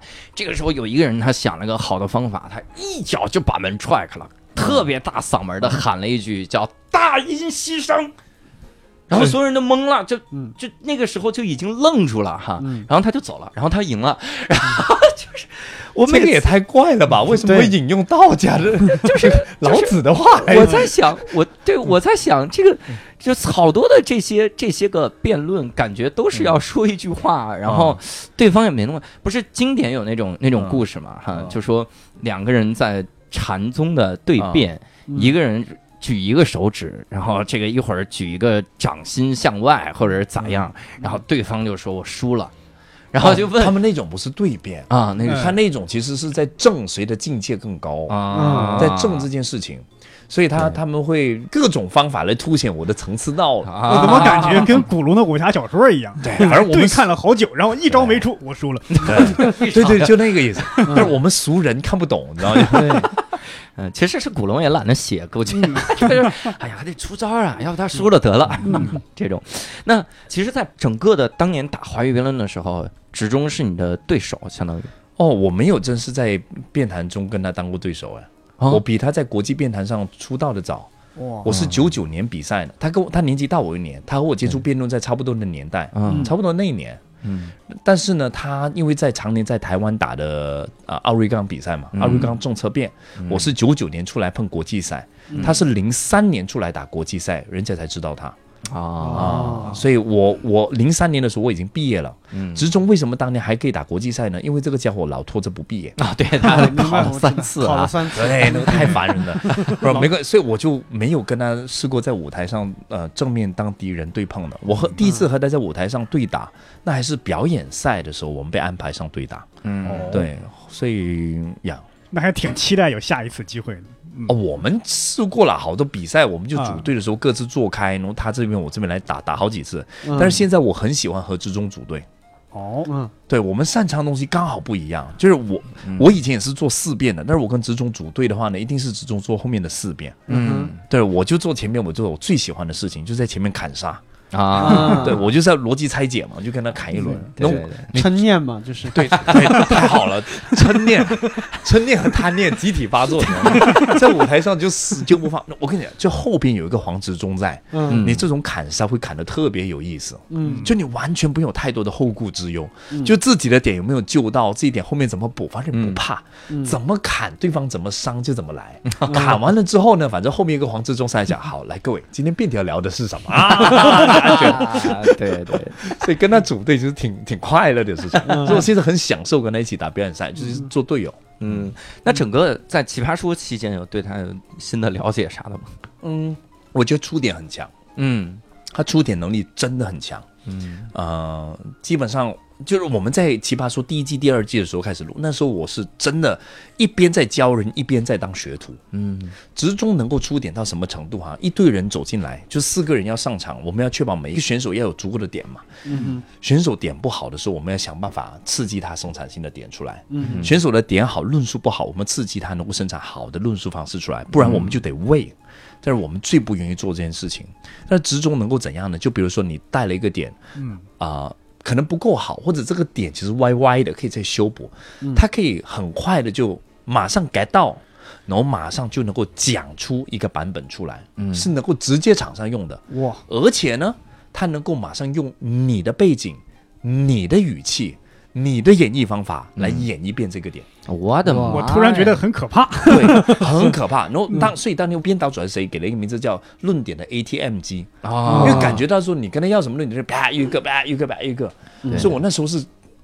我我幸好那时候是我跟他在一间房间来、来来来来辅导所有的选手，嗯他就负责去去去逗引，还有就是弄新点出来，我就在旁边去敲。嗯这个点如果对方降攻的话，那么降攻怎样的话？嗯但那段时间我虽然做这个，我其实一直在跟之中学这件事情，就是他出点是怎么来的。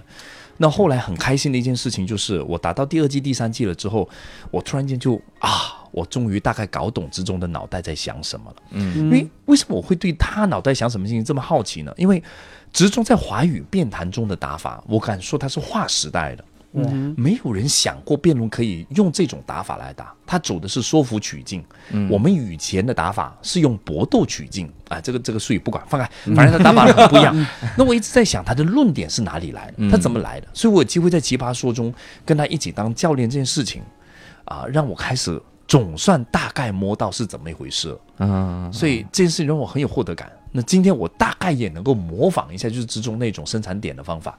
嗯啊，所以这个对一个变吃来说是，呃，我觉得收获挺大的。对，哇塞，我还以为要说出来呢，我在这儿还还很紧张的在这听呢。这个生产点的方法能能说，但是太长了，太麻烦了。他他他就拿一个辩，呃，呃他我我们改天有机会再聊。真的对的，真的得拿辩题出来，你出点，然后我逗着你的，我就带着你来引导，对。看你的材料有多少，然后从你那边来跟你演绎一遍，你怎么来组建你自己的论点。嗯。这基本上就是现在我在带奇葩说选手的带法。嗯。我我不太愿意直接就把一个论点送给他，因为那个不是他的，他说不出那个内容出来嗯。所以现在要那个做法呢，就是你其实也在生产论点，不过你是在互动中，你在逗对方讲他的东西，嗯。他相信的一些价值底线，然后慢慢你在那边再开始用他的元素，再构建一个他可以讲的论点。哇，嗯，我有点羡慕奇葩说的选手了，真的是，对，嗯。很幸运能够有这样的老师的指点，对吧？我也很羡慕这些奇葩说选手有哎。机会，真的，可以但是得到你的指点是吧？不不不，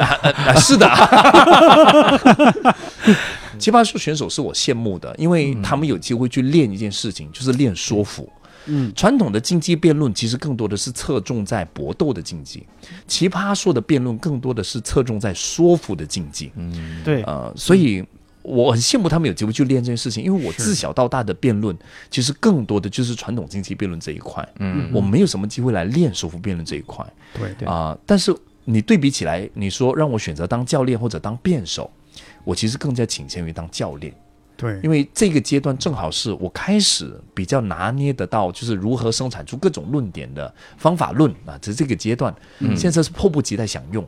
当教练的一个优势就是可以，我可以碰好多不同的辩题，对，碰好多不同的选手，然后一个个去生产论点。对，来检阅一下自己以前的知识也可以。嗯，对，生产就筹备辩题这件事情让我很快乐。嗯，啊、而且我刚刚说这个搏斗和说服，我觉得说服有时候在生活中可能更容易呃尝试一点，因为在辩论、你搏斗，你把别人打趴下了，别人未必会心里认同你的这个观点。有有一点不一样哈，嗯嗯是说服的这整个确实在生活中比较常可以用得到哈是。搏斗的用是工具上的用，不是以它的目的为用。嗯，我们日常生活中用辩论中的搏斗技能，不是拿来把对方驳倒，它更多是拿来检验我的理路是否准确，嗯是否周全，是否有推理盲点，对是否知道我这个点出来可能要带来的代价是什么。嗯对，这这个是我们用搏斗思路去思考的时候的一个一个过程。嗯所以辩手的思维模式很怪，尤其是我们这这种竞技辩论培训出来的，嗯我们脑海中有两个小鬼，一个小鬼是对方辩友，嗯就是一般人不会有这种现象。不是你有没有看一些辩手说话，有时候很怪的，就是讲着讲着讲到一半的时候，突然就会啊。哦啊，对我刚才讲那个点呢，其实还是可以这样子看，因为我脑海中的小鬼在反驳我自己，啊所以我讲着讲着的时候，小鬼一出声，我知道不对了，赶紧回头把我的话补回来。啊，所以辩手说话特啰嗦，嗯，对对，我们会把很多洞去补补补补补。考虑每一句话的严谨性。对，然后第二个小鬼呢是观众，我是正在对着一个中立第三者的观众说话，所以我要确保他从不懂到懂。所以你会发觉辩手讲话逻辑有时候很像在讲课，嗯所以你会发觉跟辩手讲一个讨厌的地方是你感觉他在对你训话，他在假设你是白痴。然后啊，我告诉你啊，分析是这样啊，所以后面应该这样。他他很有那种教人的那个居高临下的感觉。嗯，因为我们辩论本来练的就是这件事情，脑海中两个小鬼，一个对手，一个中立而且什么都不懂的观众。嗯，我们的思考是这样子来思考的。嗯对，所以我这个感受，在我当年教这个黄志忠老师写那个脱口秀的稿子的时候，印象太深了。啊，他跟我说了，对他真的，他第一开始上来，你一说我就明白了，为什么他说话那么啰嗦啊？这个 黄老师这期千万别听到，就是我会回去转述的。哎，志忠放心啊。他真的，他第一开始那个版本，我就感觉哇，好想记笔记。我现在终于知道为啥想记，因为方方面面都想到了。嗯，包括他其实来录那期节目的时候，我们会发现他，我我提出一个点的时候，嗯他早已想到那个点。他说：“对，哎，这这个叫什么呢？他其实已经想好一个想法了，就方方面面都堵。你不要被他骗到，这个人不要被他骗到。其实很多时候他不是事前想到，啊，但是因为他的脑袋转速极快，所以他我们一般上想到，比如说突然间意识到一件事情的时候，嗯我们从意识到成点的那个速度是要过程的。啊，意识到一件事情存在，跟想明白是怎么回事，并能讲讲出来，嗯这个叫做从意识到成点。嗯，直中从意识到成点非常快，啊所以你就会发现他脑袋上储备很多东西。不，他很多时候是临场的，啊，啊，嗯，所以这个不要被我骗到。啊，这个厉害了，这是来自于战友的吐槽啊。对，下次就这样说，这个你没有想到，你是现编的。结果发现人是真是这这个点真想到了咋办？我觉得这个跟我们我们做这个行业就完全不一样，喜剧是卖弄自己的偏见，嗯，就是底下所有人都知道你是有逻辑漏洞的，而且我逻辑漏洞很多，你就知道我的这个这个这个观点是错误的，嗯。然后那个时候才会好笑。对。他笑的是这个荒诞，对，所以感觉当年教他的时候，就是在教他完全推向他的反面，哎，但是其中回去讲的时候，他说上你的课收获感很大，要往反了推吗。不是，就是他学到的应该是节奏这件事情，嗯。叙述事理的一个节奏是完全不一样的。嗯。啊、他觉得对于他，他补补上了这一课，嗯，他这一块的以前也是一直在搞不懂，他那个真的是受益良多。天呐啊，太爽了！这个节目，嘿太牛了。哎呀，说到教主心花怒放。刚才建建彪老师还说说他平时不会说话，我觉得太谦虚了。那我真的不会说话，所以我刚才的夸奖不是夸奖。嗯，我刚才是认真在、中立、中立的传达一个客观存在的讯息。天哪，这也太会说话了，这个就假了啊！教主很牛逼这件事情，我觉得这是不辩自明的真理啊！哎呀，天哪，这就有点稍显浮夸了。这夸人还是不能夸这么满，是是是，这显得假。然后，那那其实我还想问，就是在录《奇葩说》，因为《奇葩说》到现在这么多季了哈，在录整个《奇葩说》期间，有没有一些印象比较深的人呐、事儿啊，能跟我们简单分享分享？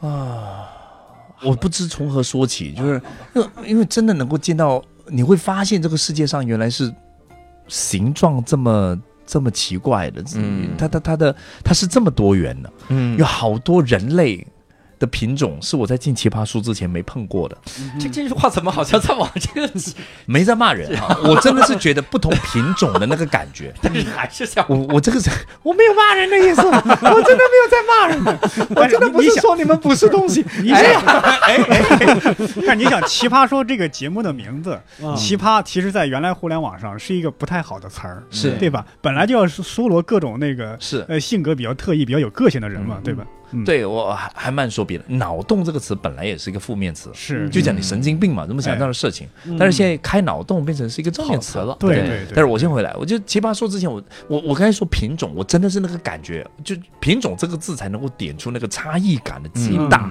嗯。就我以前没有办法想象到世界上有潇潇这种人，嗯。我完全不知道怎么来跟他沟通和交流。嗯。我以前完全没有办法想象到有甜甜这一种人。嗯，啊，艾丽这种人我能想象到。哎哎，普通人。就就就就我我们这一挂的，嗯建彪老师，啊你知道下两期我们就播艾丽吗？好啊，无所谓啊，艾丽也会听啊我啊。们跟他很熟啊。对，艾丽和和我还比较能能沟通，对哦，你看，就往回往回找一找啊，快！啊，因为他我们是本来就是同一类人嘛，都是好人啊。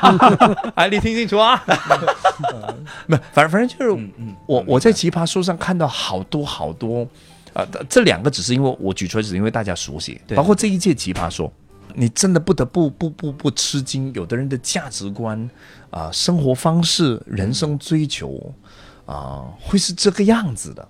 不，我特别会有这个感触，原因是因为我做辅导的，我我在带他们生论点，我一定要先摸他背后的世界观，我才能够帮他生一出他能讲得出来的东西。对所以我在看他们的稿件，听他们论述自己的人生背景，他们自己人生背景倒没什么差异。嗯，说实话的，就是就就是你你出来社会混过，什么工作什么职业，大家碰一下知道。是，但是个性的那种差异，你真的觉得哇靠，人生品种真多啊！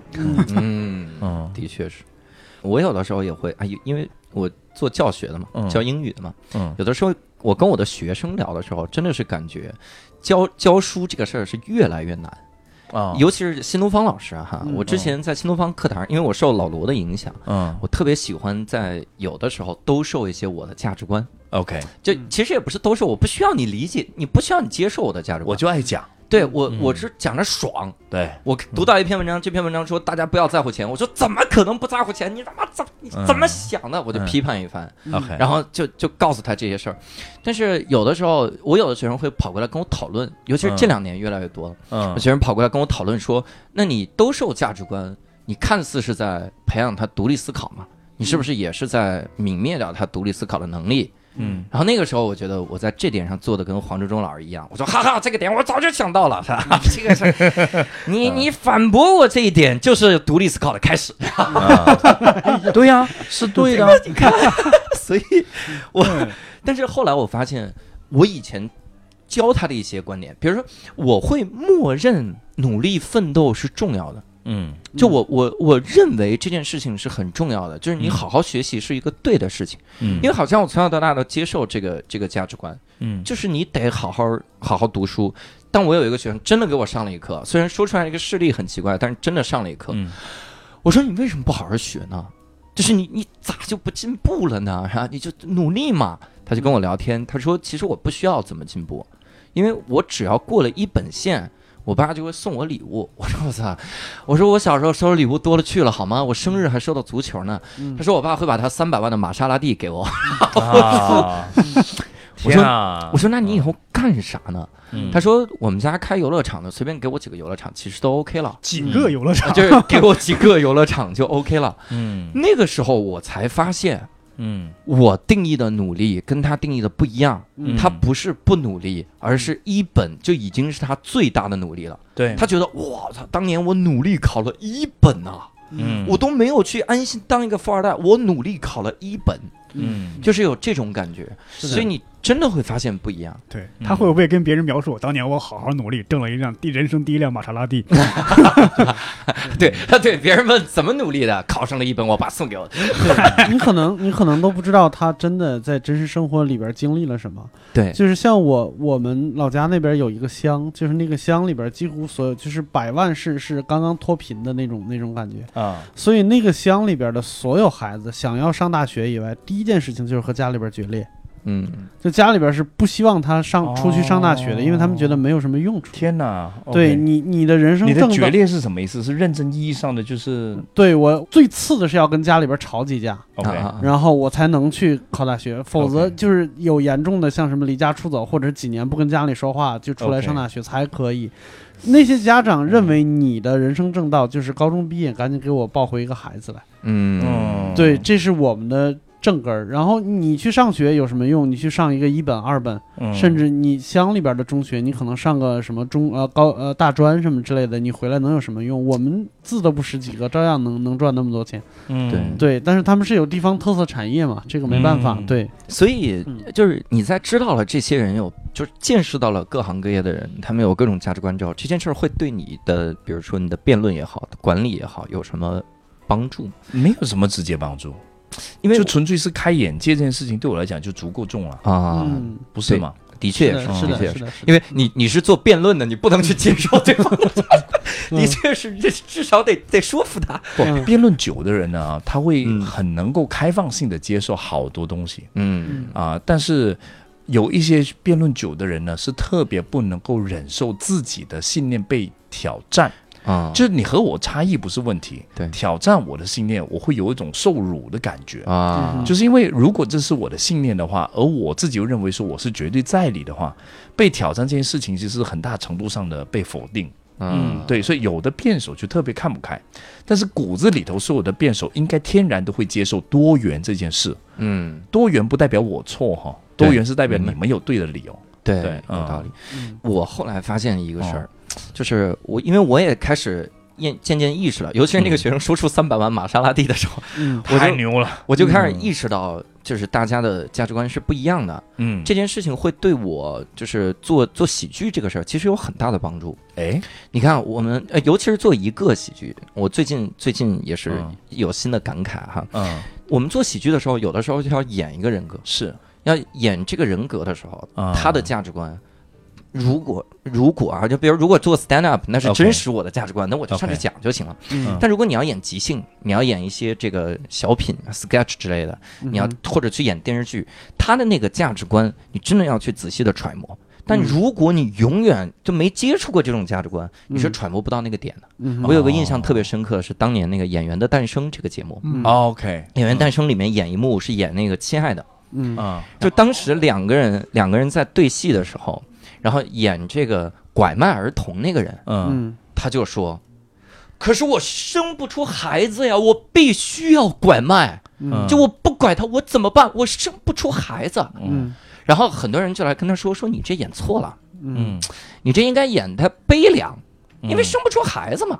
嗯。然后还得有内疚，嗯。就是他得觉得这是个错事儿，嗯。他不能拐卖。嗯。但他说我就得演的理直气壮，对。因为在他们农村，在那个地方生不出孩子就是个天大的事儿。嗯对我在演他的价值观，对你接受不了价值观可以，但我演的时候我是他的价值观，对我可以演那。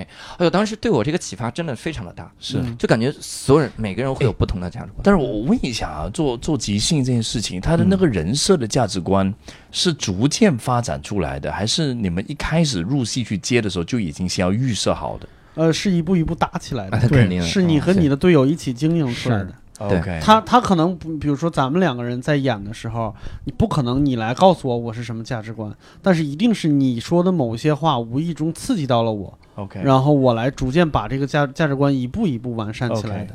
对嗯。而且原来阿球也说过，最好嗯。不要预设一个人物，对。不预设吗？对，不预设。最好你拿到人物看，你就是凭第一个感觉就不，我觉得你们俩有一点点这个语义上的差池。啊。嗯。预设肯定要预设，嗯。但我第一句话预设我是一个律师，比如说，嗯。然后第一句话我假设六兽现在是这个嗯。我的我的委托方，是。嗯。然后我跟他说这场官司要输了，嗯嗯。但是他可能现在就跟我说，那你就更努力一点啊，你来我们法庭不是一天两天的了，嗯。你再这样我把你开除了，嗯。你就来我们律所一天了，他就变我老板了。嗯。这个时候我就要扔掉我对他的设定，我就要赶紧来，这可能是搭建这个的。嗯。但是我想我想说的一个观察是这样的，就是即兴我们不是去真的演出那个价值观，而是你得见过这种价值观。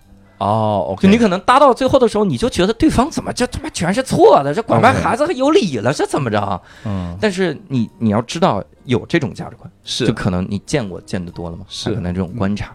嗯。所以我我有的时候看到我的学生也好，看到周围形形色色，包括甚至看到键盘侠也好，嗯。就是那种哎呀，有一些喷子真的很容易激怒我，我是一个特别容易被激怒的人。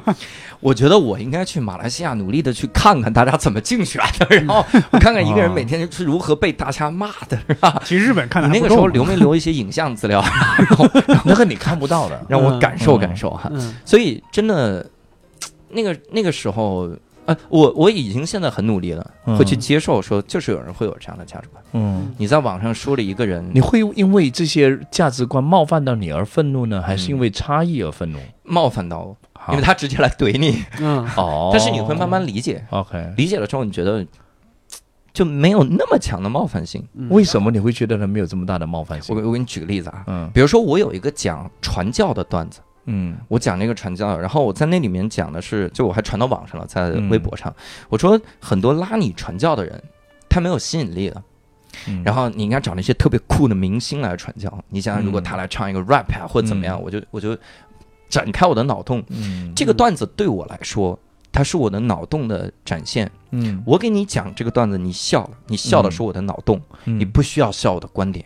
嗯如果我讲完了之后，反而底下一个人说，对我们就应该找明星来传教，妈的，我我反而觉得这个很很恐怖的一件事儿。嗯对，但是我传到网上之后，你就会发现有人就跑过来冒犯我，就是哎不也不叫冒犯，他会跟我聊一些这个这个观点。嗯有的人温和一点的观点是这样的：你最好不要讲基督教人的段子，因为在各个宗教里面，其实基督教很温和的。嗯你这这样子冒犯人家能行吗？这个时候哈，如果是普通的这个喜剧演员，我们嗯。我们圈里有一个很著名的这个译者叫啊。Max Payne，就真的他就经常会被评论冒犯到，然后 他会直接怼回去哈。OK，如果可能是 Max 的话，他可能就会说：“你看不懂喜剧你就滚。”啊。如果喜剧都能冒犯你，你你就不要再看喜剧了。嗯。这个的确是圈内的一种想法，嗯，但我现在会处理成，就是我认为他是真的在为我考虑，嗯。或者说他真的在为很多人考虑。嗯那这种情况下，我是不是我我想到了这一步，我就没有那么大的冒犯？我觉得我是善意的，他也是善意的。嗯我被骂的最狠的一次，是我在微视微视上传了调侃高德地图里面的高德导航里面的易烊千玺语音导航。嗯我调侃的时候呢，底下真的是无数人追着我骂。啊一个骂法，你一听这个骂法，你都能预估出对方的年龄。是你那么牛逼，怎么不找你录导航啊？你就能应该已经能听出来年纪。了，这个时候，我真的会，就我首先会选择不去看，因为你集中的看一堆负面评论也受不了哈。嗯然后我第二件事情，其实就想的是，很多人其实没接受过喜剧这个事儿。嗯你看，在美国，他们甚至观众会比演员还还更牛逼的帮你解读你的喜剧。一个演员在上面一直在讲各种各样的 fuck you 的段子，嗯嗯他就直接问你是哪儿的人，他是德国人、嗯 fuck German，嗯。他就直接骂这个段子。然后底下的人会解释，观众解释他只是在演很低俗的人，因为我们了解他，嗯。他是一个能讲出高级笑话的人，嗯。他就是在模仿这种低俗的笑话来，从而对低俗笑话进行讽刺。你在中国试试看，嗯。你想想你是东北人啊，然后你说了这句，哇，这个人可能会死在当场。嗯。我觉得我们这边的舆论场，呃，真的是各种层级的人都有。哦。我这里的层级真的是指高下层级哈，啊。嗯啊、真的是包括说阅历、呃、智慧、嗯教养，啊，各方面的层级的人都有。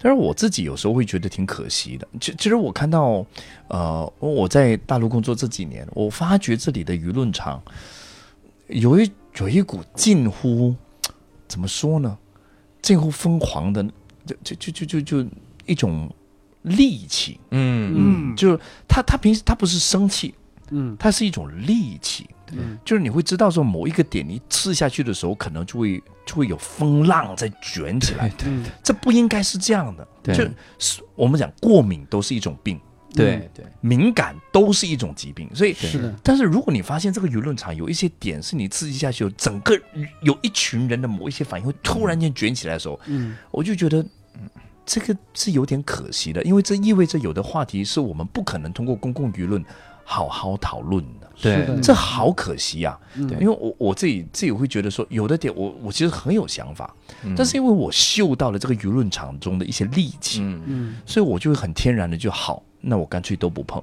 因为我鬼知道会卷起什么角龙出来，是是，所以，嗯但是我觉得，嗯，有些人都不会都不会完整的看完你这一段话什么意思，嗯。他只要看到有一个关键词是他理解的那种意思，他就出来跳出来要骂你，这是。对对对，对，嗯。而且而且当戾气一被卷起来的时候，嗯。它是伴伴随着极大的声浪出现的。嗯。是，所以变成说，即便你你很难会出现一个情况，就是说好，你们吵你们的事情，反正有人愿意和我好好聊，我就陪他聊，不可能的，嗯。因为戾气一卷起来，所有发声它会组成一股声浪，是的。但是它会遮盖掉你本来想说的话语。对所以嗯这个公共舆论场啊，当这这股戾气、这种敏感、这种过敏还存在嗯，啊、好多话题，而且我觉得现在有很多人，他们把很多是非的东西，就是明明很小的事情，他把它。就是因为在网络上嘛，我不知道他真实生活是不是这样。我给你打个比方说，嗯，你如果在网上讨论五仁月饼好吃不好吃，一定能分成两派。其实很多问题，很小的问题都能分成两派，有时候好吃的，有时候不好吃的。嗯你看他们打架的那个劲头，感觉这是他们人生中的终极意义，是在 来讨论五仁月饼究竟好吃不好吃，粽子到底是甜的还是咸的，豆浆究竟应该是甜的还是咸的？你觉得他们人生中只有这一件事情是他最在乎的事情？对。墓志铭上要刻“我曾经为五仁月饼哎拼过命 对，但实际上他们的真实生活不是这样的。是他不应该是这样的。我如果真是这样的话，那太可惜了，真的”。。是的，是的，嗯这个莫言曾经说过，人一上网就容易变得无耻。嗯，啊，是吗？对，但 但是刚刚说回喜剧那个，嗯我有时候我我原来会怼呀、喷那些我觉得会对我有冒犯的人嘛。后来我觉得不应该这样，因为呃，就咱们这个行业，在国内其实没有多长时间，嗯，所以很多观众都是新观众，他第一次来，他不知道你这是什么形式，嗯，对吧？我觉得。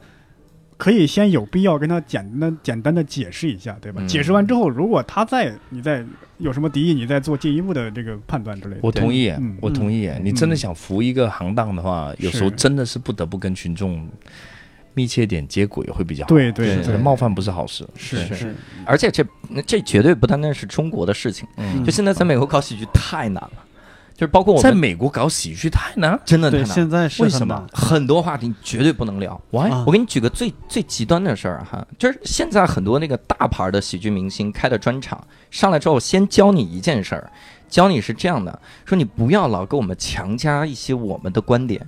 我可能在台上的时候，我是用一个特别傻缺的表情来讲这个段子的，然后你把它写到纸上，那他妈读起来就不是这个语气，好吧？是我在台上说哦，女人，哎呀，然后你写出来就是啊，他讨厌女人，这个很惨。我我最近在学那个即兴的时候，那个老师跟我们说了一件事儿，我都觉得太难了，他们活得太难了。怎么？嗯他说他们美国的这个即兴的演员现在在台上甚至都不能用手比划出枪这个事儿，啊。因为枪击案频发，你会把观众弄得特别紧张。哦他说他们演员有一次直接比划出枪底下，哦，哦，就不笑了，然后甚至还有人会骂他们，就说我有亲人在枪击案里面这个丧生，你这怎么能比划枪？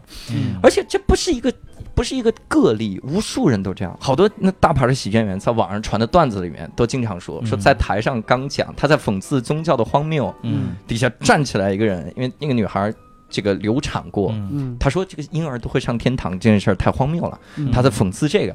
那个底下那个人勾起了不坏的回忆，站起来骂了一句，他就走了。嗯，然后他还不得不跟那一场的演员，呃，就是那场的观众解释，他说：“我讲这个段子只是为了讽刺讽刺宗教的荒谬性，嗯。就讲这种东西，你经常会勾起他们的一些回忆，而且这个浪潮是越来越多了。是的，哇，就是最近最严重的一件事情，就是奥斯卡颁奖典礼，就是之前定的那个凯文哈尔，主持人是凯文哈凯文哈哈特，然后凯文哈特他这一辈子都在为这件事情而努力，但是结果就毁在了自己十几年前在推特上发的一个段子上面。对。而且他是个段子，对，嗯。是个段子，然后而且还是这样说：说如果我儿子将来是怎么样，他还说自己的事儿，对。对，结果就就被封。当时那个就是 David Chappelle 的新专场还说嗯说嗯 Kevin Hart 当时特别硬气，说我绝不道歉。